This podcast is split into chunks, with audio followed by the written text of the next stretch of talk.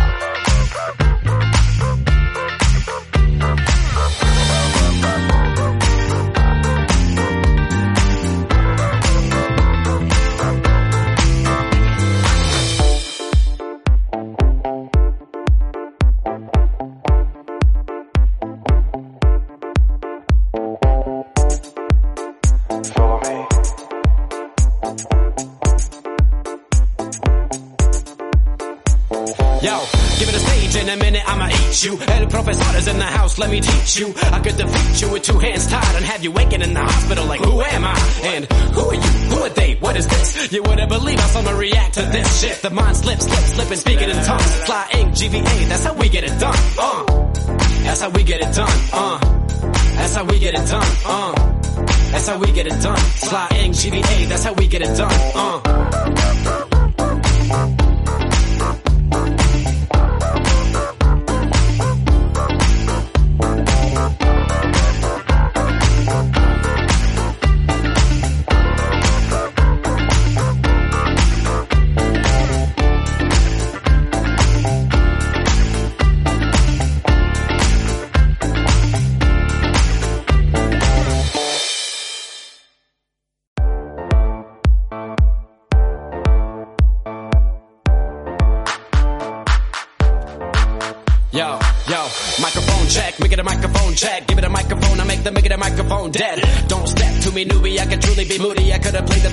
In the movies. I've been a part-time shadow cat, part-time. That is not a guy that I would ever want to try to battle rap. Snap, crackle, pop, mind fried to a crisp, make an MC into a wide-eyed lunatic.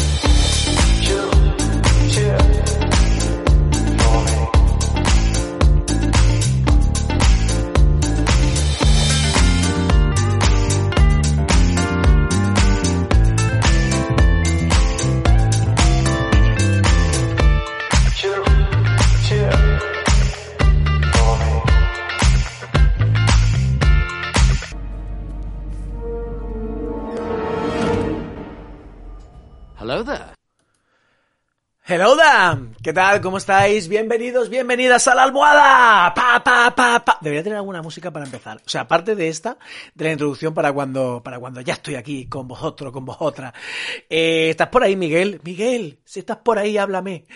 Eh, ¿Qué tal? ¿Cómo se ha ido el, el jueves? Eh, para mí, para mí, el día no empezó muy bien. Eh, tengo un problema para organizarme, siempre lo he tenido, al ser autónomo y tener tantos intereses. Hola desde el chat, dice Miguel. Eh, un abrazo enorme, Miguel. Hoy he podido ver a Miguel y darle un abrazo en persona. Eh, le he dado galletitas de la suerte para cuando organicemos esa velada galletil de la suerte y me ha encantado. Eh, no, que, que, como autónomo y como persona interesada como en muchas cosas a la vez, pues tengo problemas para organizarme y hoy no ha sido como la mañana más productiva, podríamos decir. Y luego me siento mal y bla, bla, bla. Pero he de decir que el resto del día, eh, que es una de las cosas que quería hablar hoy de, de las escuelas de Natura, eh, ya he hablado aquí de las escuelas, de las escuelas de naturaleza que vengo haciendo, no tanto por la escuela de naturaleza en concreto, que me parecen experiencias que aún así merecen la pena ser contadas, sino porque esas escuelas de natura en sí mismas existiendo y lo que hacemos, eh, creo, creo que de verdad son de interés de la sociedad que tiene mucho que ver con el objetivo de este podcast, de construir una sociedad, de favorecer una sociedad donde nos cuidemos y cuidemos la tierra, ¿vale? So, ha sido en parte un buen día, porque he estado con, esos chavales maravillosos, naturalistas, amantes de la naturaleza, chavales y chavalas, en el Saler y en el Puerto Sagunto, de donde es Miguel. pues estoy viendo aquí como un granito, un punto negro o algo que tengo. Demasiada luz otra vez, creo. Eh, voy a ver si la bajo un poquito. A ver, esperar. Eh, me, molesta un poco, la verdad. Ahora. Mejor, mejor. No estoy oscuro. Vale, pero, pero tengo ahí un rulo a los Superman. Muy bien, ya está.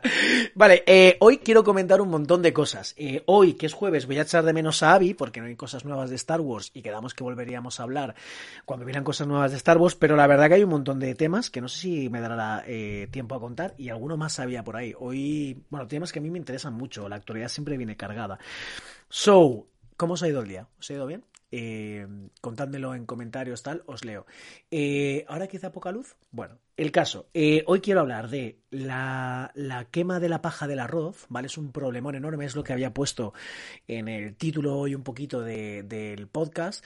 Así fastidian con humo a los, a los peques de este cole. En el cole del Colegio Público del Saler, en, el, en pleno Parque Natural de la Albufera, resulta que eh, hay ahí como un trocito de Valencia que se llama El Saler, es un pueblecito, ¿vale? Pero pertenece a la ciudad de Valencia, es una pedanía, y está rodeado, aparte del lago, que es el, lago más grande de España, aparte del bosquecito que hay, aparte la playa y el mar, bueno, pues del resto de cosas que está rodeado es de 11.120 hectáreas, eh, eh, bueno, un montón de hectáreas de arrozales, ¿vale? y esos arrozales, pues tienen un problemón que luego explico y que al final llevan a que se queme la paja del arroz, lo que sobra de la planta, y, hoy he estado ahí en plena quema, ¿vale? Veremos un vídeo, todo, y es realmente molesto, no me quiero imaginar estar ahí todos los días, y siendo además niños, que son más sensibles, todo. O sea que esto es uno de los temas que quiero hablar, ¿vale? Luego, eh, otro de los problemas que... Aunque no siempre he hecho la almohada, eh, esto lo he venido contando durante años en mis redes, que me, me fastidia un montón, que me parece un problemón, que no me gusta nada y que se repite año tras año. Empezó ya la temporada de caza, toda España, ¿vale? Luego podemos ver fechas, tengo un enlace por ahí, pero también en el Parque Natural de la Albufera. Y no solamente es que se maten animales que creo que no han de ser matados, sino que además es que cortan caminos, y de eso hablaremos también. Luego, una noticia que, que me ha dejado como como muy, muy... que me parece genial, pero que me ha sorprendido, la verdad, mm, positivamente, ¿vale? Consumo prohibirá, el Ministerio de Consumo, eh, que donde es ministro Alberto Garzón, de Izquierda Unida, prohibirá la publicidad para menores de chocolate, azúcar, galletas, zumos, bebidas energéticas o helados. Me parece genial, pero me parece un paso como esto sí de verdad puede cambiar la vida de la gente, ¿no? Eh, me parece muy interesante, vamos a ver cómo se hace porque Luego pone por aquí una noticia, Consumo pretende aprobar el semáforo nutricional a final de año pese a la campaña beligerante de la industria. El tema este de NutriScore, yo creo que hemos comentado, no mucho, pero hemos comentado un poquito por aquí, este, que yo creo que eso es, también del Ministerio de Consumo. NutriScore es como una especie de, de índice de consumo eh, eh, como si es más saludable o menos, que se le pone como a los alimentos. Esto en Nutri-Score he visto algunas cosas que son una vergüenza, o sea que, ¿sabes? Como que ponen buena valoración a cosas que desde luego son, son cero saludables. Pero bueno, esta noticia me parece muy interesante me gustaría comentarla. Y luego, lo que va en portada del diario.es, os lo voy a poner, que me flipa, esta es la noticia que luego veremos sobre esta. La justicia condena a Bárcenas y al PP por la reforma de su sede con dinero negro. ¿Vale? Eh, es que me parece una noticia muy, importante, que seguro va a pasar de puntillas por muchos medios de comunicación afines al PP y a los de arriba, ¿vale? Pero es que, eh, a ver, me he guardado un tweet aquí, aquí, este es el de la quema, que luego veremos. Eh, Julen Bolain, este, ¿este quién es? Julen Bolain. Economista, lecturer and researcher eh, en televisión y prensa. No he dormido nada, no me pregunten demasiado. Vale, dice, el Partido Popular es el único partido que ha sido condenado por corrupción en democracia. No una vez, sino en dos ocasiones. Hoy la segunda. Ni Podemos, con una veintena de causas archivadas, ni Esquerra Republicana de Cataluña, ni Bildu, que luego vendrán a dar lecciones éticas sobre con quién pactar y con quién no. Esto me parece súper importante y me da una rabia enorme, ¿no? No sé cuántas denuncias a Podemos, todas archivadas, ¿vale? Y sin embargo el PP ha sido condenado dos veces por corrupción y parece como que, oh, y esto lo, lo cruzo y, por eso también me dan ganas de hacer este podcast y contar a quien, a quien le apetezca escuchar y que lo hablemos, ¿vale?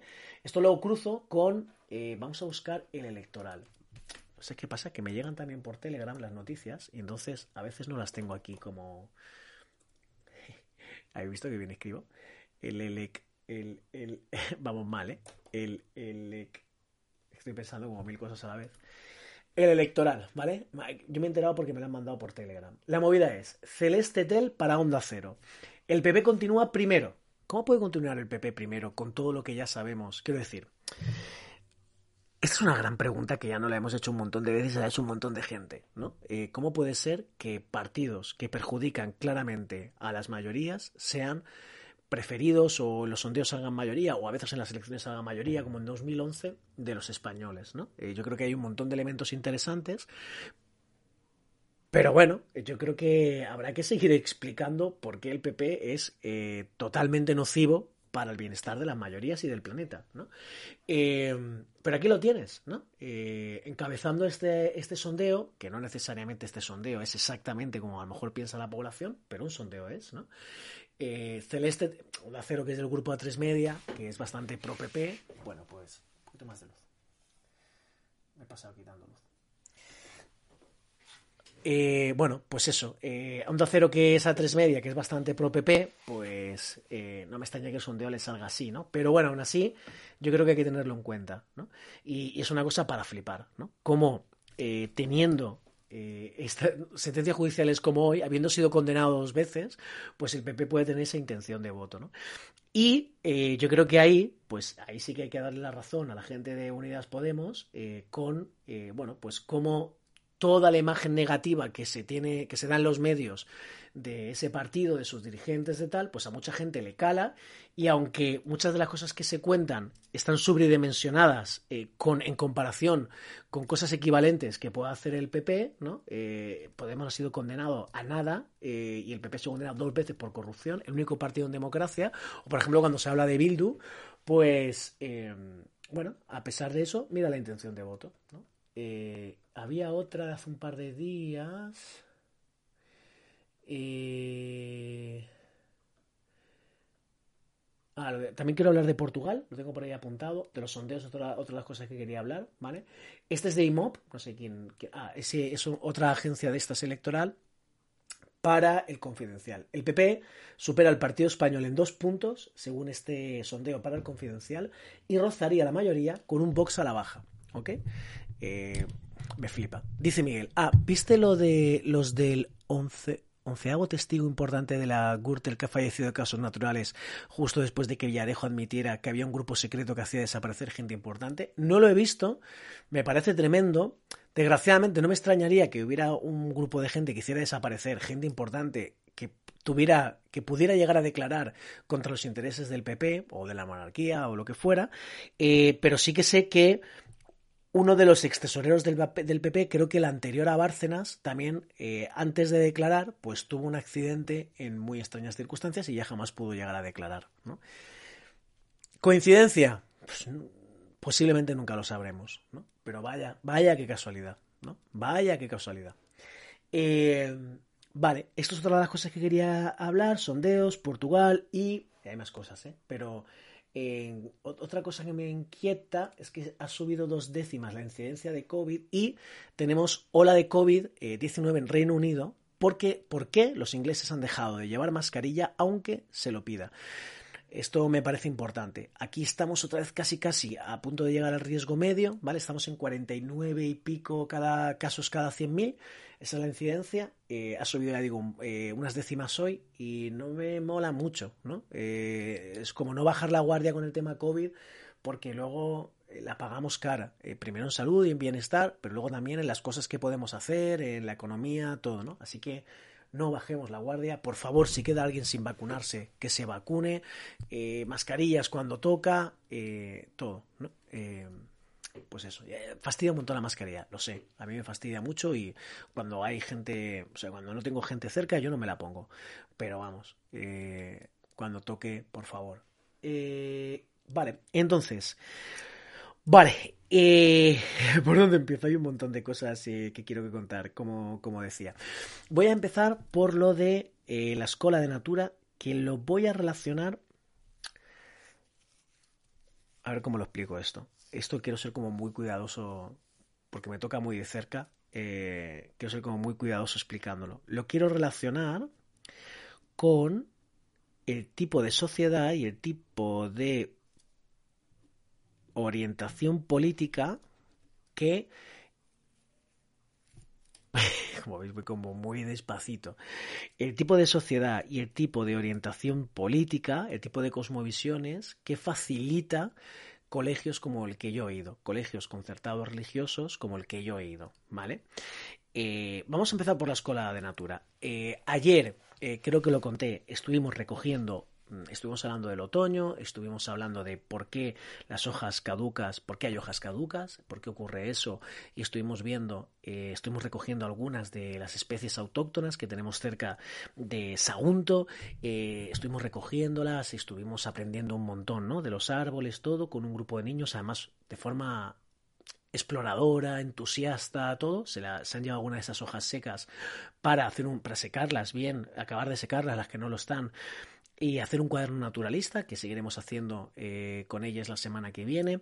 Eh, y luego hoy eso en Sagunto y en el puerto de Sagunto hoy hemos plantado flora donar con eh, una activista axicologista agro maravillosa con, con Sara Unes con permiso obviamente del ayuntamiento todo ¿no?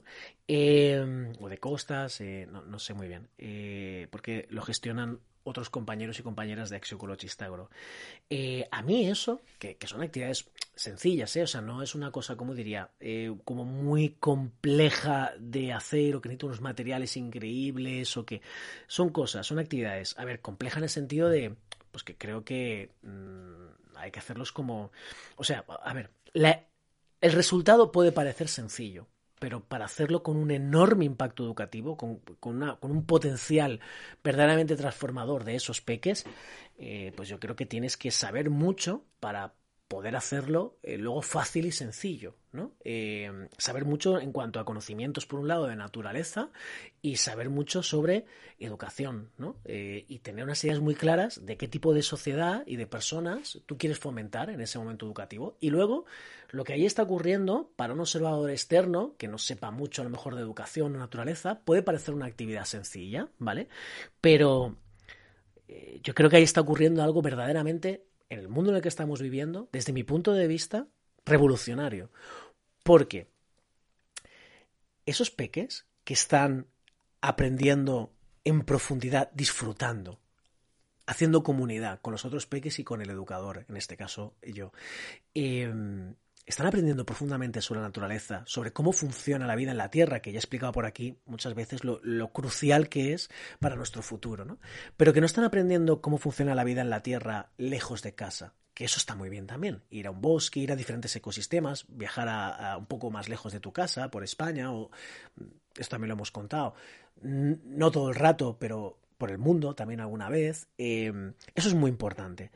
Pero saber, conocer la naturaleza que hay donde vives es fundamental, porque una vez la conozcas, no solamente la conozcas, como saber qué especies son o no, no, no, que la conozcas nominalmente, numéricamente, sino que la conozcas, no, no que la aprendas, sino que la aprehendas con H, sino que sepas profundamente cómo funciona, puedas empatizar con esa naturaleza, puedas sentir esa naturaleza, es muy difícil que tú después puedas aprobar o apoyar que sea un plan urbanístico que acabe con esos últimos reductos de naturaleza en la ciudad, porque sabrás la importancia que tiene esa naturaleza urbana para poder vivir bien. ¿no? Eh, me parece revolucionario. Me parece revolucionario que los peques puedan conocer profundamente qué naturaleza, qué reductos de naturaleza quedan donde viven, justo donde viven, no al lado, no en el bosque al lado, donde viven, en, lo urbano, ¿no?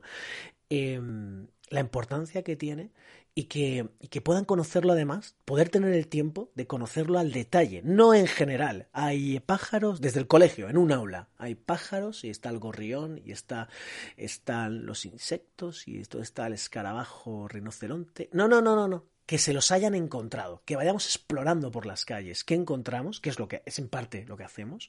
O sea, no, la, cosa no es ir a explorar todos los días, exploramos con, un, con una temática diaria. Eh, ayer eh, las hojas de otoño, lo que pasa es que mientras íbamos a ver qué encontrábamos, ¿vale?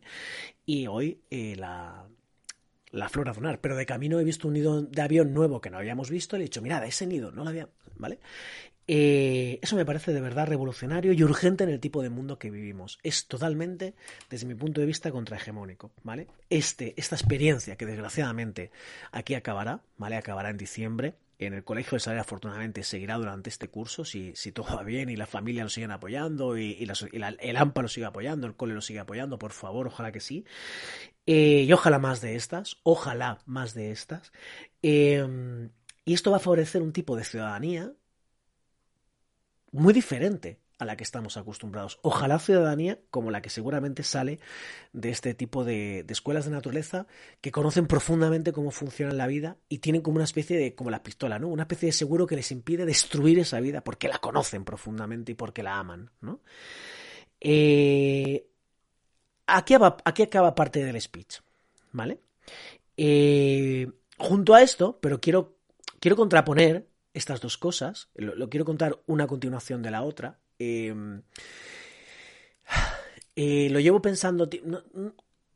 generalmente no digo cosas, eh, mm, lo sé, eh, que sean súper originales, que no haya dicho nadie, que, que si yo lo sé, pero es que me parece importante poder contarlas con mis palabras, poder contarlas con mis experiencias y decírnoslas, eh, analizarlas, eh, comprenderlas juntos una y otra vez. Porque, porque, porque no nos va bien con el tipo de mundo que estamos construyendo. Hay cosas que están muy bien y hay cosas que nos hacen sufrir muchísimo, muchísimo, muchísimo.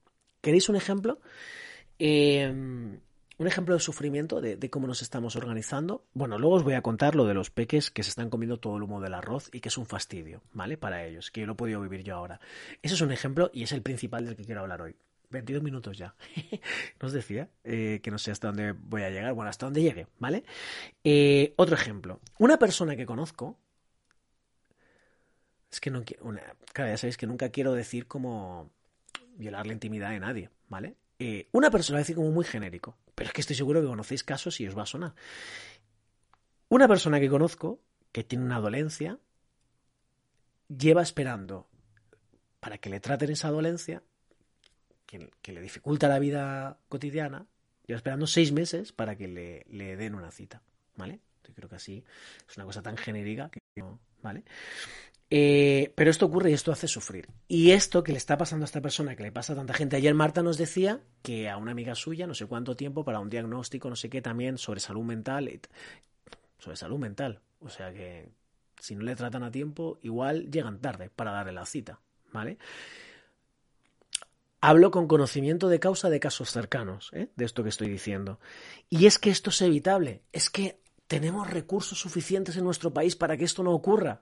Es que, por eso, ¿no? Eh, cojo y a las nueve y cuarto me vengo a prepararlo todo, llevo pensando en esto todo el día y a las nueve y media estoy aquí clavado para que nos contemos estas cosas. Porque es que, no sé si es lo más útil o no, pero es que no, no podemos dejar de contarlas. Es que hay tanto en juego, ¿no? Qué intenso estoy hoy, ¿no? Eh, vale, entonces, eh, os he contado la importancia que para mí tienen las escuelas de naturaleza, ¿vale? El tipo de ciudadanía que favorecen. Ahora os voy a contar la contrapartida, ¿vale? Ay, tenía sed. La contrapartida. No sé si empezó a contarlo, pero yo fui a un colegio concertado religioso, ¿vale? Porque mi madre fue ahí y aunque en verdad no, esa gente no en general no era de mi clase, mi clase social, eh, y ya lo vi cuando ya teníamos edad de conducir, ¿no? Eh, quiero decir, los amigos del cole, las amigas del cole, que a todo el mundo, a, a mi grupito de amigos en general les compraron coches, a todo el mundo, a tres, tal, cosas como muy guay, un Astra, tal. Y yo, pues mis padres, eh, que si quiero una bicicleta. ¿no? De hecho, fui en bicicleta durante mucho tiempo, me encanta la bicicleta. O sea, no lo digo como necesariamente negativo hacia mis padres. O sea, necesariamente no lo digo como nada negativo hacia mis padres, por favor. Pero bueno, me lo tuve que comprar yo ahorrando. Bueno, una movida, ¿vale? Eso, esa historia otro día. Y... Entonces, bueno, fui a un colegio concertado religioso que no estaba en mi barrio. Eh, y, y, yo ahí es donde empecé a ser educador y, en verdad les agradezco un montón de cosas. Ojo, no pocas veces en la vida las cosas son blancas o negras, ¿no? Hay muchas cosas que me parecieron positivas, sobre todo cuando yo cursé allí, ¿vale? Cuando yo fui alumno. Ahora creo que las cosas hay más cosas, ¿eh? ¿Vale? Eh, todavía, por lo que he podido saber. Pero bueno, yo estoy muy agradecido de muchas cosas y me dieron la primera oportunidad de, conocer lo que luego ha sido mi vocación de, de educador. Así que súper agradecido. Pero he podido ver durante el tiempo, eh, con un montón de ejemplos, cómo ese tipo de colegio favorece el tipo de sociedad que acaba votando, sobre todo, al Partido Popular. Eh, porque, y ahora voy a intentar dar ejemplos, ¿vale? O, o el. Acaba dando al Partido Popular por un lado, pero también el tipo de sociedad o, o, a ver, voy a intentar dar ejemplos, una vez más intentando no contar nada, eh, desvelar ningún dato, ¿vale? Porque esto es muy importante. Eh, los casos personales que conozco de gente que mi centro educativo eh, ha facilitado itinerarios vitales que han acabado, a lo mejor incluso trabajando para empresas que para mí son el adversario, para construir una sociedad donde nos cuidemos y cuidemos el planeta, eso no quiere decir que esas personas en concreto sean mala gente ni nada. Eh, pero sí es verdad que las empresas para las que trabajan, para mí, sí son adversarias de una sociedad del bien común. Eso sí lo tengo claro, ¿vale? Y a esas personas que yo visualizo su cara cuando os quiero contar esto, a, todas les tengo un montón de cariño, ¿vale? Y si las viera intentaría como ser súper agradable porque me gustan esas personas, ¿no? O, o, yo tengo recuerdos muy guay con esas personas, ¿no? Bueno, esto creo que, creo que se entiende, creo. Eh, Miguel dice, pues yo estuve 13 años en un concertado católico. Claro, claro. Eh, sí, sí, yo he salido también de ahí, ¿no? Eh, o sea, las cosas no son, o sea, 2 más 2 en, la sociedad, 2 más 2 rara vez son 4, porque influyen un montón de cosas y la vida es súper compleja. Pero en general, ese tipo de centros, además este centro que es muy conocido en Valencia, que tiene cierto prestigio, no sé qué, ese tipo de centro que seguramente os suena, ¿vale? De donde viváis. Pues ese tipo de centro favorece itinerarios, por ejemplo, uno, que he visto hoy en LinkedIn, es abogado, que fue conmigo a clase, es abogado, profesor de la Universidad de Valencia, de la Universidad Católica de Valencia también, y eh, resulta que lo he visto en la página, sigo el Facebook de mi cole, y resulta que hay una movida que al final acaba patrocinando el Banco Santander. El Banco Santander, aquí dedicamos un programa entero a cómo financia la fabricación y venta de armas, ¿vale? El Banco entre eso, los desahucios y muchas más cosas, el Banco Santander no puede ser más adversario del tipo de sociedad que yo creo que yo intento favorecer, ¿vale? El Banco Santander. Pues bueno, eh, mi colegio no tiene ningún problema en asociarse o en participar en movidas del Banco Santander. Me horroriza, ¿vale? Mi cole... Os podría contar mil cosas, ¿eh? eh voy, a, contar como un resumen. Mi colegio, otro de, de, de los que en su momento fueron de mis mejores amigos, que yo quiero un montón todavía hoy, aunque hace años que no hablo con él, eh, no porque haya pasado nada, sino porque es que la vida nos ha llevado por otros lados, él, hasta donde yo sé, es una persona mmm, que trabaja en Nestlé en un cargo importante, ¿vale? En Nestlé, otra empresa eh, multinacional que trabaja en muchos países, eh, seguramente la empresa de alimentación más importante del mundo, pero que por sus prácticas, ¿vale? Eh, en cuanto a alimentación, poco nada saludable, con el aceite de palma y con otras muchas barbaridades, pues Nestlé, otra empresa que no puede ser más adversaria de una sociedad del bien común, ¿vale? Eh, podría, habría como más casos, eh, pero todo viene en verdad, o el disparador de que me haya acordado hoy de esta historia y que lo contrapo y que esté contraponiendo modelos, ¿no? De, de, de mm, eh, modelos educativos que favorecen un tipo de ciudadanía o de otra, ¿vale? Es que eh, resulta que hoy abro la puerta de mi casa antes de irme a trabajar y entonces eh, veo el piso de enfrente ha estado vacío durante bastante tiempo, más de un año y pico o dos, ¿no? Casa sin gente, gente sin casa, ¿vale? Eh, los grandes tenedores de vivienda, de los que hemos hablado aquí, ¿no? Gente con mucha pasta que eh, ve la vivienda no como un derecho, sino como una manera de ganar dinero, ¿vale? Y ganar dinero está bien, pero no a costa de todo, ¿no? Ese es el tipo de sociedad que yo defiendo, que ganar dinero está bien, pero que hay límites, hay límites a ganar dinero. Y los límites a ganar dinero es que no fastidies a otra persona y que no fastidies la naturaleza. Sin esas dos cosas, puedes ganar dinero, ¿vale? Eh, total, que abro la puerta, entonces veo que ahí hay movimiento, tal, y una digo, hola, eh, eh, no sé, a la gente que había, ¿no? hola, ¿no? y sonrío, ¿no? Pues intento ser majo. Y, y de repente dice, no me conoces, ¿no? Y digo, no. y entonces se quita la mascarilla y era pues una chica que yo seguramente habré tenido de participante en una actividad en mi cole, eh, o sea, de mi cole, ¿vale? Y, y, yo la habré tenido de participante seguramente en alguna actividad cuando ella era niña, ¿vale? Y ahora éramos una mujer hecha y derecha que estaba embarazada, no quiero contar más, perdón, no, no voy a dar más datos. Eh, bueno, ha sido súper maja conmigo, todo, no sé qué. El caso es que ese piso es de la misma mobiliaria que era el mío eh, nosotros lo, acabamos comprando, bla, bla, bla. Eh, y es decir que esa inmobiliaria no nos trataron muy bien. Eh, y es la típica inmobiliaria que también, yo creo que es la típica inmobiliaria que los importa sobre todo, y nos lo demostraron varias veces, ¿vale? Eh, que anteponían, pues eso, sus beneficios a cuidar a la gente. Pero es que podían, o sea, yo creo que una inmobiliaria, por ejemplo, eh, que, que, que, es un negocio negro para el bien común, sobre todo con la crisis inmobiliaria que tuvimos en España, fueron uno de los actores necesarios para todo el desastre de la crisis que se originó a partir de 2008, por todo lo que hicieron, sobre todo en los años anteriores, ¿vale? Eh, yo creo que pues, tú puedes hacer una inmobiliaria, o sea, mi problema no es con el negocio inmobiliario, o sea, yo creo que puedes hacer esa actividad de forma ética, ¿vale? Eh, donde antepongas eh, que no le, no le, tomes el pelo a la, gente. Por ejemplo, a nosotros, la no, no esta chica, ¿eh? que yo no sabía que trabajaba en esa inmobiliaria. Eh, esta chica parece una persona maravillosa. Eh, pero la chica que nos atendió nos dijo, por ejemplo, ¿eh? para presionar, yo estaba de, ya lo conté un montón de veces, en verano tengo campamentos y estoy allí sin cobertura y, y, desaparezco durante esos meses, ¿vale? Durante ese mes, mes y pico, no son meses.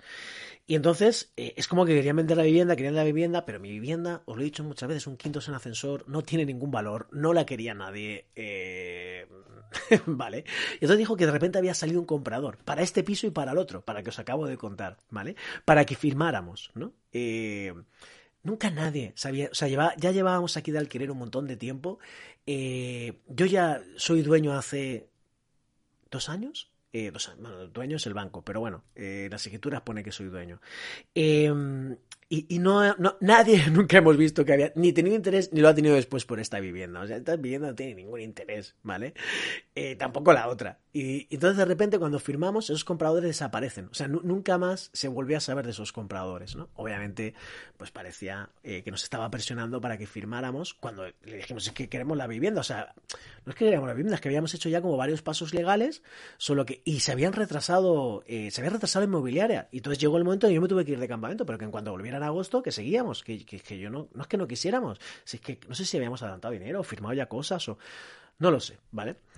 Y la verdad que nos sentimos como muy utilizados, ¿no? En ese momento. Y entonces, no sé, hoy me ha hecho reflexionar mucho que gente bonita de mi cole, de verdad, que no es una cuestión de la gente, ¿vale? Pues acabe en esos sitios. Y luego, claro, como tienes redes sociales, ves también 33 minutos llevamos. Eh, ay, Dios mío. Eh, como, como tiene redes sociales, pues bueno, pues es el tipo de vida que llevan, ¿no? Entonces es un tipo de vida eh, desahogada, con pastas, con casas chulas. Pero claro, ¿a costa de qué? ¿No? ¿A costa de qué? No, si mi problema no es, que, no es que no tengas una casa guay o hagas cosas guays o eso, sí, ojalá todo el mundo. Pero es a costa de qué, ¿no? ¿A costa de qué? Eh, entonces, bueno, me hace, me hace pensar mucho en el, en el tipo de. En el. Eso. eh, que no estoy descubriendo nada, que hay un Salvados maravilloso de Jordi Évole, cuando estaba Jordi Évole todavía, sobre cómo el colegio El Pilar de Madrid pues había favorecido también ciertos itinerarios vitales de las clases dirigentes de nuestro país. Creo que ese programa es imperdible para entender lo que yo estoy diciendo. Os contaría muchos más ejemplos de mi cole. Sé que no es nuevo, sé, que hay estudios mogollón sobre este tema, pero esta es mi experiencia concreta y, os podría dar eso como mucha más información de, cómo mi cole favorece eh, un tipo de eh, manera de estar en el mundo que en general es bastante contraria a lo que yo defiendo ahora aquí y bueno, desde hace años y, con tanta gente, ¿no? Eh, mi cole, por ejemplo, a manifestaciones contra el aborto sí te dejaba salir. A manifestaciones contra otra cosa, pobreza, todo eso no, te dejaba salir. Eh, en general, manifestarse y ser activista, eso no. Mi cole no. No, no, no. Eso no iba bien. ¿Vale? En fin. Eh, me duele. esta, esta, la verdad que eh, hay veces que cuento cosas, por ejemplo, lo del PP después de la sede tal, no, me gustaría no dejar de contar eso hoy, la verdad. Eh, eso, eso me indigna, ¿vale? Pero esto que os cuento de mi cole, esto lo cuento con dolor, la verdad. Porque eso, porque es gente que conoces, porque, porque yo he pasado muchos años allí, no solamente como alumno, luego pues estuve mucho tiempo en el tiempo libre de allí, o sea, en la, la parte como educativa no formal, todo. Y pues eso, ¿vale? Eh, ya está. Eh, no, otro día más. Seguramente hablaré más de esto otro día, pero, pero suficiente hoy. Eh, venga, lo de, lo de la sede del PP. La justicia condena a Bárcenas, que es el ex tesorero del PP, Luis Bárcenas. yo en 13 años no recuerdo hacer ni una unidad de huelga no manifestación hasta que no llegue a bachiller en el público. Claro, yo la universidad, para mí la universidad esto lo decía Miguel, ¿eh? Eh, para mí la universidad fue, o sea, para mí, yo, yo creo que ha, habido como muchos, o sea, yo creo que era un niño, yo era un niño súper, o sea, yo, Claro, alguien me puede ver aquí, ¿no? En Twitch, bueno, eh, el impacto súper humilde. Muchas gracias a la gente que lo ve, pero es un impacto súper humilde, eso lo tengo claro. Pero bueno, alguien me puede ver en Twitch y decir, o otras cosas que hago, decir, este chico habrá sido siempre como muy extrovertido, sin vergüenza, sin vergüenza, o sea, de no tener vergüenza, tal. Eh, eh, pero no, yo era súper introvertido, súper muy mío de pequeño, eh, bla, bla, bla, bla, bla, ¿vale? Eh, y para mí ha habido varios despertares en mi vida, en muchos sentidos, ¿no? y uno de ellos fue el tiempo libre, o sea, la educación no formal, gracias a mi cole, de verdad, ahí estoy súper agradecido, o sea, voy a agradecido siempre. Hubo algunas religiosas que a mí Iba a decir, me cambiaron la vida. Yo creo que en parte sí, se puede decir eso. A Adela Menacho, Laura Álvarez, eh, María Jesús. Eh, bueno, hay una serie de personas que a mí son como una especie de meteorito muy positivo que caen en mi vida y les sigo todavía a día de hoy agradecido. O sea, las cosas como son, ¿eh? O sea, yo quiero ser muy justo. Eh, y luego la universidad es otro despertar. Cuando conocí a la gente de Greenpeace, en muchos sentidos fue otro despertar, porque se abría un mundo enorme ante mí en el que parte de ese mundo que se abría era pues el activismo, el pensamiento crítico, el eh, parte del Marcos que soy hoy tiene mucho que ver con entrar en contacto con, con otras ideas en la universidad. ¿no? Eh, yo he hecho un camino, mm, mm, yo en verdad, ¿cómo decir? Siempre me he sentido un bicho raro porque, porque tiene unas ideas como muy contrahegemónicas a, a las que eh, como muy diferentes, tiene unas ideas, por lo que he ido descubriendo, por las experiencias que he ido teniendo, como muy diferentes a las de mi entorno. Mi familia, eh, mi centro educativo, mis amigos, tuve que cambiar, no porque me echaran ni nada, que, ya digo que... pero, pero necesité buscar otra gente con la que compartir valores, no sé, ¿no? Siempre pienso, o sea, esto ya lo, ya lo hemos hablado por aquí, ¿vale? Pero yo, yo voy como muy confiado, ¿no? De que somos poquitos. Eh, o sea, por un lado tengo ganas de que esto lo escucharan como cientos de miles de personas y por otro lado, el rollo de ser poquitos me permite contar algunas cosas y desahogarme con la confianza de que esto lo va a oír gente eh, que no nos conocemos personalmente. Pero... Eh, nunca se sabe. Igual alguien te dice, oye, tú desgraciado. Eh, ¿qué contaste? ¿No? Esto puede pasar algún día. Intento no dar nunca nombres ni nada, ni, nunca dejar así como eh, critico como colectivos o maneras de proceder o no, eh, pero no personas concretas, ¿no? Intento. dice, dice Miguel que en su cole religioso no hubo contactos con cuelgas ni nada parecido. Claro, la, la mía, la mía tampoco, ¿no? Eh, de hecho, a mí, seguramente por eso, hay una foto, es que es pública, eh, sí, es pública, se ha publicado en algún Twitter. Eh, es que no sé, no sé en cuál, eh, no, no, sé cómo la he visto. Eh, si ahora aquí Facebook no se me abrirá, eh, pero es que está todo mi Facebook ahí. Bueno, el caso. En el Cole Este del Saler fueron a una manifestación contra la ampliación del puerto de Valencia, que de eso he hablado aquí ya, y hay una foto que además hoy la hemos visto ahí en... Es que, no, es que da igual, no... Es que os la quiero enseñar porque, joder, merece la pena, macho.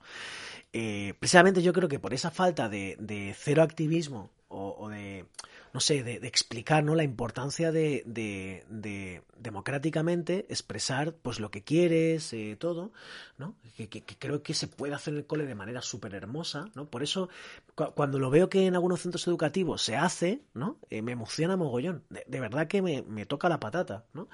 Eh, por eso yo le dediqué aquí otro episodio a lo de las revueltas escolares, que son estos movimientos que, empe que empezó en Barcelona y se ha extendido por toda España, de mí puedes hablar todo lo que quieras, tienes mi permiso. No, me no, hay que cuidar también en eso. Intento, puedo meter la pata, meto la pata seguro, pero intento ser cuidadoso. Eh, no, la movida, eh, lo de las revueltas escolares, lo conté aquí también, son eh, la comunidad escolar, además donde ha ocurrido la comunidad escolar entera, o sea, familias, eh, claustro, docente, eh, alumnos, por supuesto, y alumnas, vecinos y vecinas del barrio, colegios que están como rodeados de tráfico, con mucho ruido, con mucha contaminación, con mucho peligro, no velocidad, y que intentan reducir, apaciguar, pacificar los entornos de los centros escolares. Entonces, un viernes de cada dos, si lo he hecho bien, eh, cortan el tráfico de una manera como muy tranquila, muy pacífica, consensuada, nada loco. Porque van con los niños, además. O sea, pero les están enseñando activismo y están consiguiendo ya cosas. Les enseñan activismo y que funciona, ¿no? Eh, no sé, me parece maravilloso y me, emociona porque yo en mi infancia eso no lo viví. Y me, me hubiera parecido, ay, fantástico. Hay otra imagen aquí de Greenpeace. Es que. Mañana hacemos directo. No, no, mañana hablo con Paula. Ah, no, eso lo, hombre, os lo digo ya. Mañana a las 7 de la tarde, ¿vale? Mañana viernes, mañana viernes 29 de octubre, hago directo, eh, como todos los viernes, pero esta vez a las 7. A las 7 eh, en arroba somos micoris en Instagram hablo con nuestra compañera Paula que está estudiando oceanografía este año de Erasmus en Escocia y aparte de la experiencia de oceanografía que está haciendo un montón de cosas guays es que está descubriendo cosas en la universidad increíble ella tiene, ves una vez más que tengo que ser cuidadoso con el tema de qué contar tiene alguna necesidad especial de salud, vamos a decirlo así, y ella ya ha ido aquí a la universidad cuatro años, creo, o tres años, y está descubriendo cómo la están tratando allí, el protocolo que tienen tan guay de cuidar respecto al tema de salud allí, de, de mira, si has estado malita ahora, los exámenes van después sin ningún tipo de problema, puedes entregar los trabajos después, no sé qué. Eh, dice que en los baños hay como no quiero decir una tontería, pero eh, creo que ha dicho que hay en los baños de la universidad hay compresas gratuitas y eh, tal, si necesitan, eh, ¿no? Eh, higiene femenina, materiales estos de, de salud, higiene femenina, como cosas muy guays, ¿vale? Y eso mañana a las 7 nos lo cuenta en el grupo de jóvenes arroba somos micoris. Pero viene un puente, yo el lunes estoy aquí, ¿vale? Aunque sea festivo, porque es tarde, ya habré hecho lo que quiero hacer, pero igual seguir las redes, acordaros, las tenéis ahí abajo en Twitch y en YouTube, pero para la gente que lo escucha, arroba Marcos Plasaiz en Twitter, Telegram, Telegram, a mí me mola mucho, creo que es una manera chula de seguir las cosas, eh, y en Instagram, eh, por supuesto, también en Facebook, eh, ¿qué más? ¿Qué más? Y también en, en Instagram, arroba Almohada Podcast, ahí como el perfil propio, ¿no? Del podcast. Vale, decía que también me mola. Eh, ahora busco la foto que os quería enseñar del activismo. Ay, ¿por qué? Ah, vale, porque tengo que buscar. Vale, se está viendo Twitter y yo creo que se vean las imágenes. Entonces tengo que cambiar. Aquí. Esto es lo que tengo que cambiar. Cambiar a fotos. Vale, perfecto. Esta imagen que ha sacado Greenpeace sobre los presupuestos la vemos si acaso otro día, pero me parece también muy guay, muy acertada. ¿Vale? Eh, sobre, sobre cosas que molan de los presupuestos, que todavía no se han aprobado, pero de los presupuestos que propone el gobierno para 2022 y cosas que, que no molan nada, ¿vale? Luego, eh, debería quitarla, vale, porque no quiero que se vean la foto, por ejemplo, hay fotos de los niños de hoy que no mola que se vean aquí eh, en, este, en este formato, ¿no? Y luego, pues en las redes de los proyectos educativos, sí. Eh, ah, esta foto. La voy a poner salen niños, todo, pero, pero es que esta la en Twitter, ¿vale? Entonces, es, entiendo que es pública, es una foto de la mano y todo, ¿vale? Aquí la tenéis.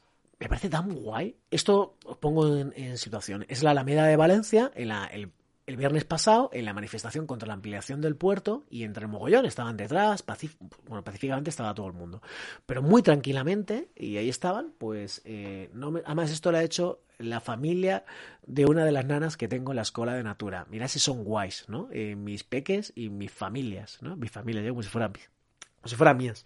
Y pone, está en Valencia, no me sport, no más puerto, salvemos el saler, salvemos el saler, eh, Beinat en Juita, eh, vecindario, vecinos, vecinas en, lucha. Y me mola porque la peque, eh, Ari, que está justo en el centro, me dice, mira, esto lo he dibujado mi mamá, esto mi papá, eh, y el, el barco portacontenedor lo he dibujado yo, ¿no?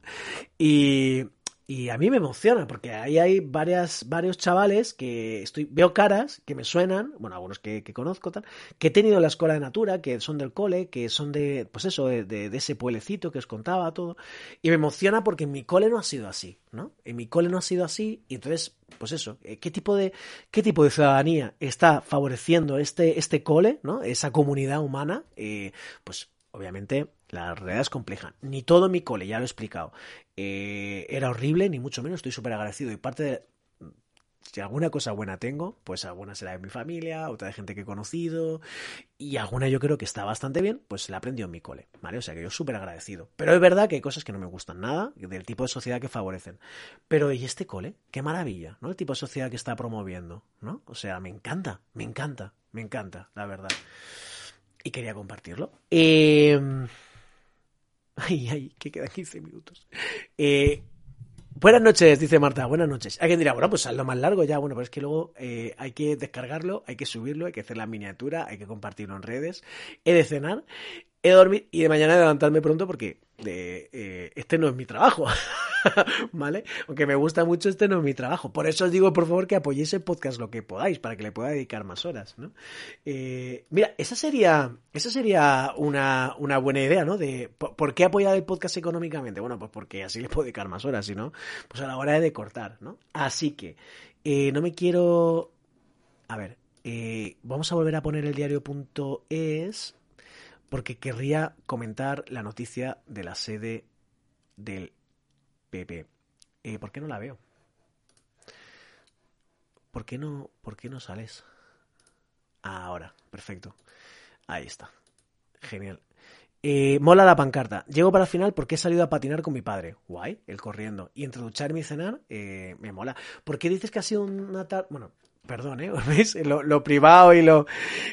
por, bueno, has dicho, creo que, creo que no, no es muy grave decir que habías dicho que la tarde ha sido un poco me, ¿no? Eh, ¿Se puede contar por qué? ¿Estás mejor, por lo menos? Eh, a lo mejor ha sido me, pero tú no estabas triste. Eso estaría guay, ¿no? Eh, hacer las cosas no salen como queremos, pero no, no nos queremos, ¿no? igual de este noviembre no. Ah, bueno, esto es muy guay. Voy a contar eso.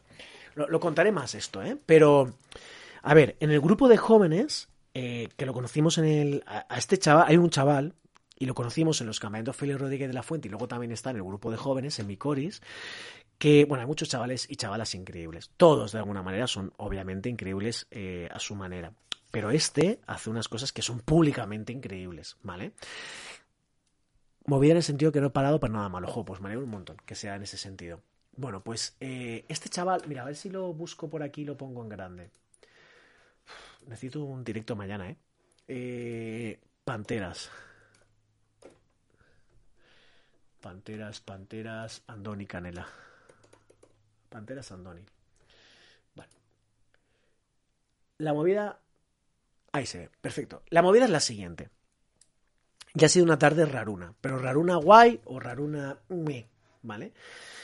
La movida es la siguiente. Andoni Canela probablemente es el mejor fotógrafo de naturaleza de España. Y, como amante de la naturaleza que es, nos trajo a su peque, cuando era muy peque, al campamento Félix Rodríguez de la Fuente. Es una familia maravillosa, Merichel, la hermana pequeña, Andoni, Unai. Y Unai, pues ha sido un flechazo con el equipo, conmigo, con, es un chaval maravilloso, que ahora ya pues eh, tiene 17 años, o sea, fijaos, se ha pasado tiempo. Y entonces, esta familia eh, es una familia muy especial que ha dado la vuelta al mundo eh, detrás de las grandes especies animales, haciendo un proyecto súper chulo de fotografía, películas, proyecto educativo que hace Merichel. maravilloso. Merichel tiene un libro que se llama, que salió de ese, de ese viaje alrededor del mundo. Mi amigo mi no amigo Cocodrilo, creo que se llama, que es maravilloso, ¿vale? lo hemos trabajado en actividades, todo. entonces ahora han estado como, creo que tres o cuatro años Unai, el chaval, y el padre Andoni por todo el mundo siguiendo a los grandes felinos, ¿vale? Viviendo entre felinos. Y han llamado al proyecto Panteras. Y lo, están estrenando ahora. Este otoño salimos de gira, dice la web, por toda España a presentar Panteras. Debe ser maravilloso. Y yo creo que es súper importante para, transformar el mundo eh, eh, de cara a que conozcamos más la naturaleza, la amemos, la defendamos y podamos vivir en equilibrio con ella, se cuidar la tierra, que suelo decir, pues eh, creo que son súper importantes las pelis de naturaleza, son una gozada. Y me, y le decía a Unai, hablaba antes por teléfono con él, y le decía a Unai, con las pelis de naturaleza tengo un sabor agridulce. Por un lado, me, me, enamoran, me, las disfruto, me, es lo mejor, ¿no? Esos ratos, eh, sobre compartido con otra gente, todo. Pero cuando voy al cine, desde que yo conocí la peli, que os recomiendo más no poder, es mi peli favorita seguramente, que se llama Nómadas del Viento, que vimos el grupo de jóvenes en las lagunas de Ruidera hace poco, eh, desde que conocí esa, todas las que he intentado, todas las que han caído como cerca de mí, he intentado ir a irlas a ver al cine.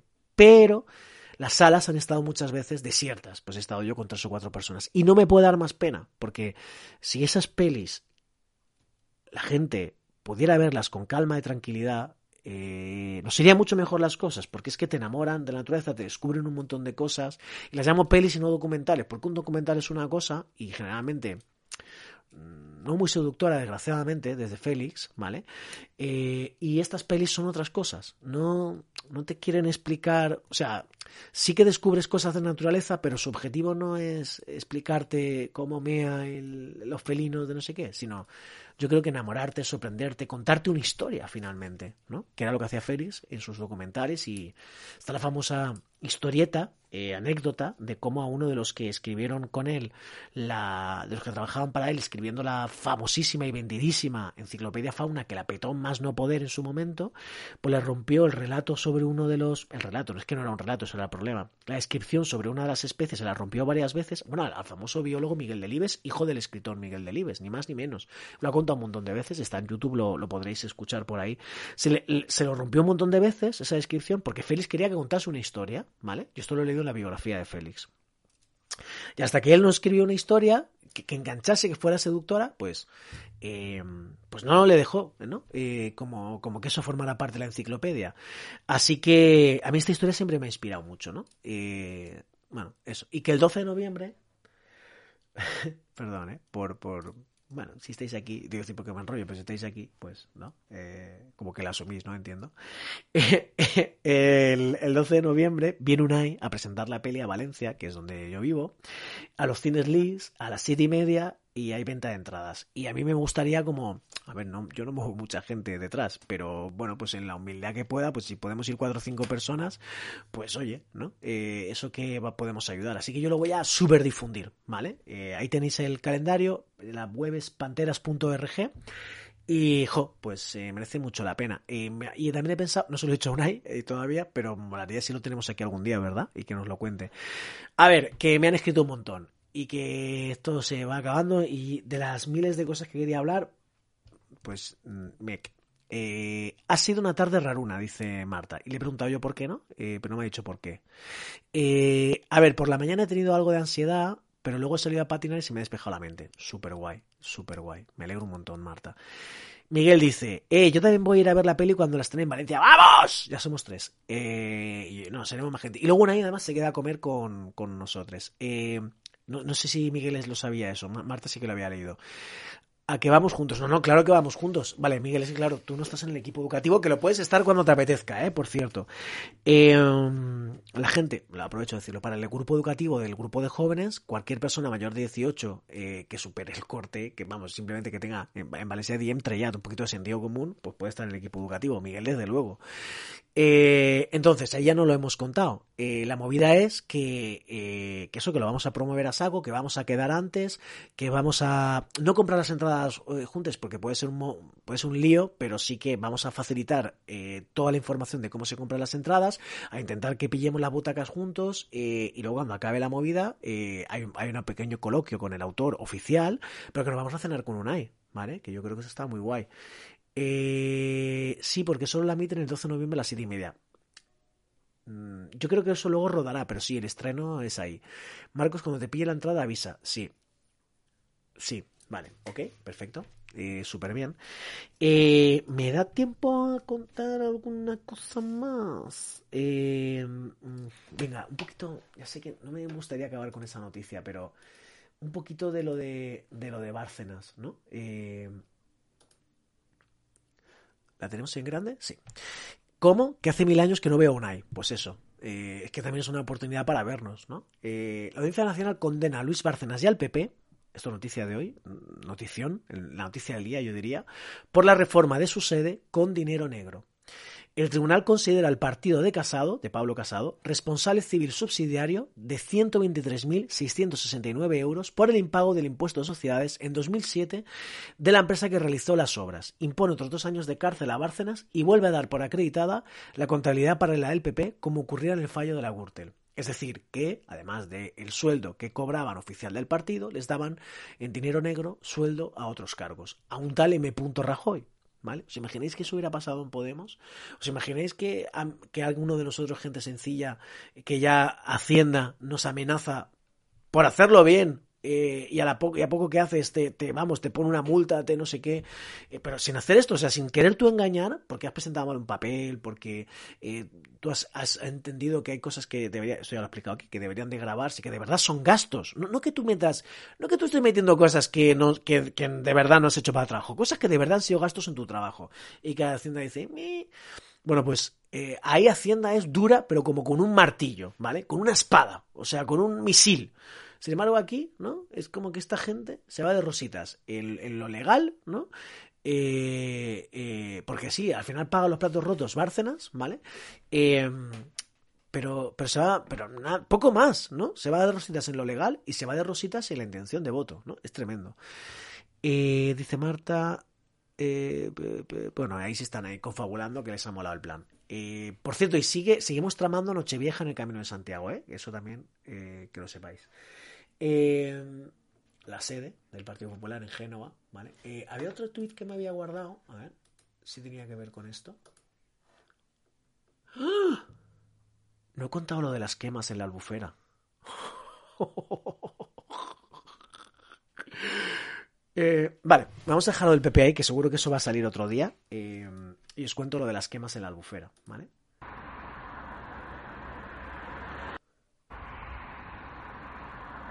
¿Qué, se está viendo para la gente de Evox? Se está viendo una carretera agrícola, que es por la que yo voy a la escuela de naturaleza que os cuento siempre, entre campos de arroz, ¿vale? Y las quemas espectaculares. La verdad es que el vídeo es muy guay. Es una fotógrafa muy chula y educadora también de naturaleza del Parque Natural de la Albufera, de Janina Maggiotto, que me trajo sus nanos a uno de los campamentos de ese cole. Eh, y, el cole, o sea, ahora que estáis viendo la imagen, eh, molaría poder ampliar, ampliarlo, pero ya sabéis que entonces no se ve. Eh, el cole en verdad, si te pones a andar, o sea, porque hay arrozales, agua, todo, y no te puedes poner a andar por ahí, pero eh, es que el ratón se ve mini. Pero, y si señalo yo, tampoco, tampoco se ve nada. como por ahí, no, claro.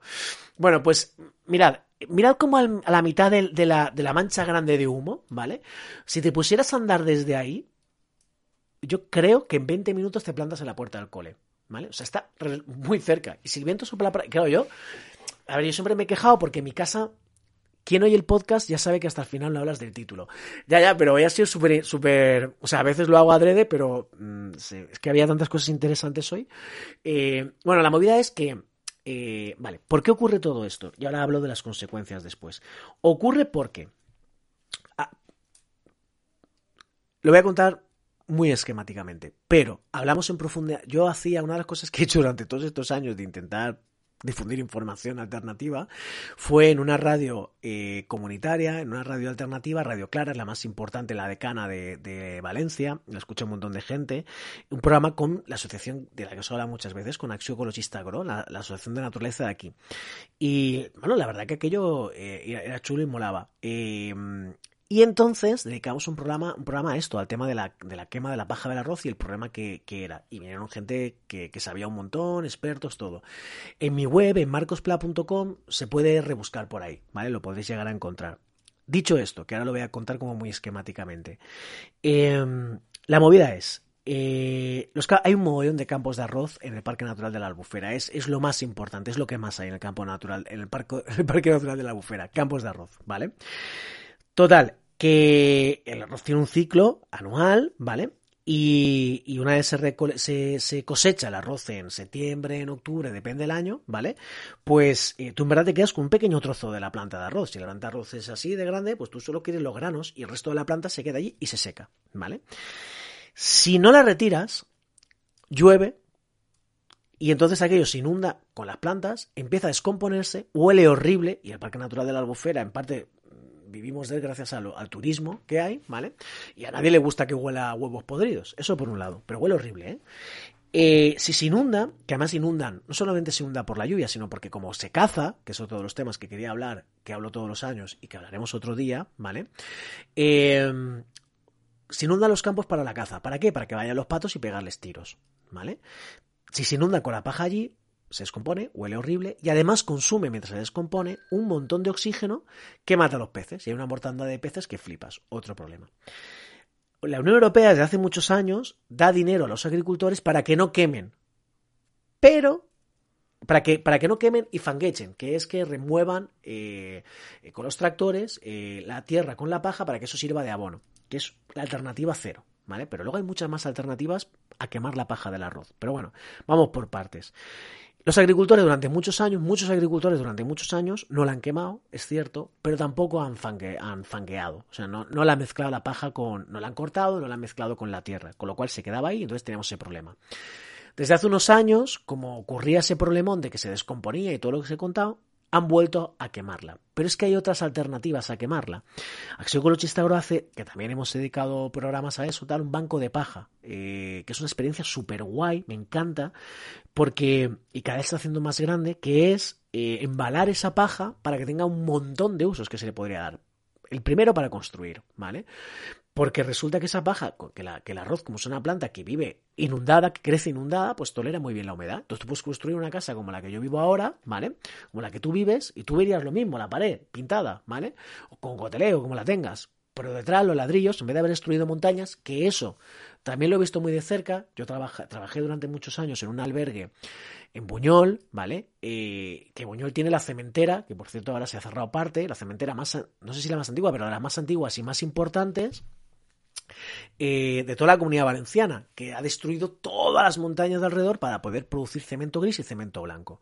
So, he visto el impacto del cemento. Bueno, pues en vez de tener ese impacto, pues se puede construir con paja. Paja que te sobra, ¿vale? Todos los años de allí, que tiene la materia, no hay que destruir nada, que ahora mismo esa paja es un problema, y puedes construir con ella, ¿vale? O sea, es que es eh, un círculo virtuoso. Pues no, la quemas, ¿vale? O sea, desastre. Pero además de, para construir, puede servir para cama de los animales. Puede servir para hacer fallas. Tú la falla la verías igual, pero en vez de estar hecha por dentro de, corcho blanco, de petróleo, no hace falta que explique el problema del petróleo, ¿no? Pues podría estar hecha de paja. Eh, puede servir para embalar, ¿vale? En vez de plásticos y, mierdas de petróleo, para embalar. Ya se hacía, pero, ¿vale? Eh, etcétera, etcétera. Pues no, la queman. Consecuencias de quemarla, ¿vale? Eh, ah, bueno, y puedes hacer eh, biogás, puedes, puedes quemarla, sí, pero de forma controlada, no ahí en los campos, ¿vale? Con todo ese impacto, sino para hacer electricidad. Es muy largo de explicar por qué ese CO2, al no ser fósil, no es tan problemático para el cambio climático. Pero es otro día, ¿vale? Eh, el caso, se quema ahí en los campos. Y ahí es un enorme problema, sobre todo, no, no mola que haya más CO2 así de esta manera. Pero sobre todo, eh, es que es un problema de salud pública. Yo vivo en un pueblo que está, que es preparque natural, cuando los vientos ya intentan quemar, a ver, no es que quemen de cualquier manera y a la vez, eso se hacía antes. Ahora tienen incluso una aplicación eh, de la Sanidad donde tienen que quemar cuando el viento sopla como hacia donde no hay poblaciones. Y tienen que quemar no todos a la vez, sino por sectores y no sé qué. Pero, así todo, Así todo, ¿vale? La gente que, bueno, los pueblos que estamos alrededor, al final te acaba llegando el humo y tienes que cerrar la ventana porque da puto asco, ¿vale? En verdad. Si has tendido, esa ropa ya es como si hubieras estado al lado de una chimenea, ¿vale? Dala por perdida si no quieres oler a chimenea. Eso si eres un pueblo de los que están como pegados al parque natural. Si tú estás dentro del parque natural, la pedanía del Palmar y la pedanía del Saler, yo en verdad, a mí me la han contado muchas veces, pero como no vivo allí, ni he estado allí en las épocas de quema, pues ha sido todo como imaginárselo. Pero ya sabéis, nunca es lo mismo imaginártelo que vivirlo. Y ahora que la escuela de esta naturaleza es todo el año y no solo en junio y en septiembre, pues no me lo tengo que imaginar. Hoy, o sea, hoy seguramente esta chica, ese vídeo que tenéis ahí que os he enseñado, que es la imagen que tenemos en pantalla, ¿cuándo ha publicado esto? Esto, bueno, vale, este, esto es de ayer. Pues yo cuando he pasado eh, estaba igual, ¿vale? Y claro, cuando llego al colegio, digo, ¿cómo esto? Hostia, y los niños, nunca no lo había pensado, digo, los niños del colegio, las niñas, pues claro, está todo el cole como en una neblina, como si fuera el mítico Londres, ¿no? Que tenemos en el imaginario, y les he preguntado, ¿no? Oye, ¿cómo lleváis esto de la, bueno, pues... Eh, a veces, ¿no? Como que les fastidia mucho lo de la ropa también. Bueno, si a mí me pasa la ropa en un pueblo que no está dentro, que está en el límite del parque, imagínate si tu, si tu cole está dentro del parque natural, que se comen, quemen, o sea, aunque quemen viento, no sé qué, al final es que están ahí. El viento les tiene que llegar el humo. O sea, sí o sí, ¿no? Y. y, y yo, creo que hoy, de hecho, el viento ni soplaba para allí, que es que estaban tan cerca que el humo llega. Pero si el viento hubiera soplado para donde estábamos, seguramente no hubiéramos podido estar en el patio. Yo, yo no sé si alguna vez les pasa, pero es que es tremendo. Vale, Miguel dice, eh, procedo al dato aleatorio del directo. Cuando la PAC, que es la. Corrígeme, Miguel, si las sigo bien, las. Eh, estoy a punto de acabar, eh, ¿eh? que no me quiero alargar más.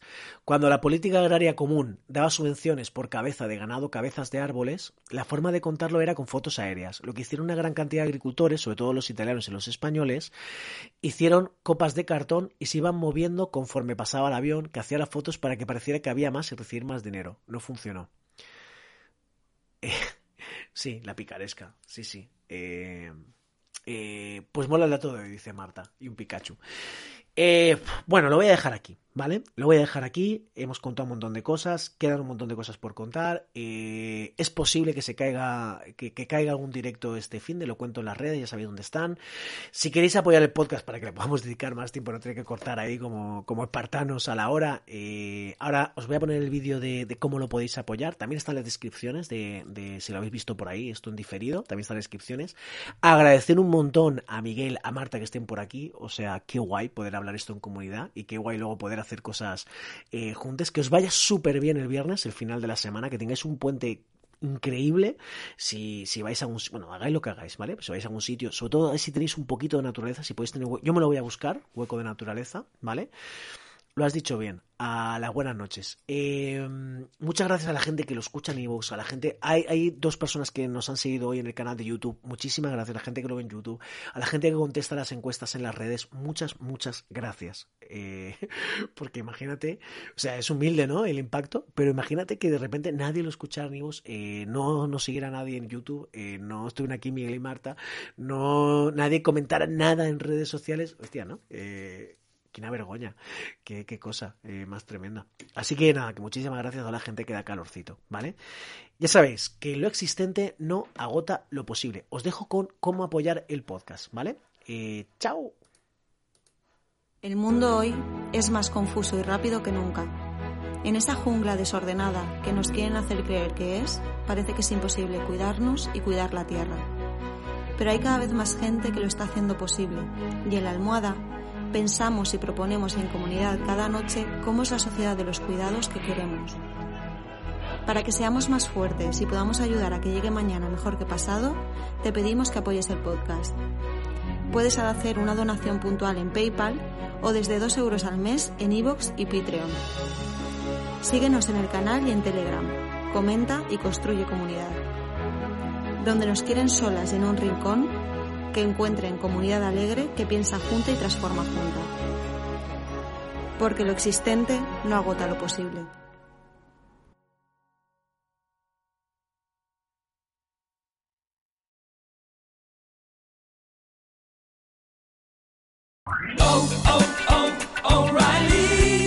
¿Necesitas ayuda? En O'Reilly Auto Parts te ayudamos. ¿Necesitas algún consejo? Te aconsejamos. Nuestros profesionales en autopartes están siempre disponibles para ayudarte a encontrar lo que necesites. Excelente servicio al cliente es solo una de las ventajas que ofrece O'Reilly Auto Parts. Los profesionales en autopartes. oh, oh, O'Reilly Auto Parts.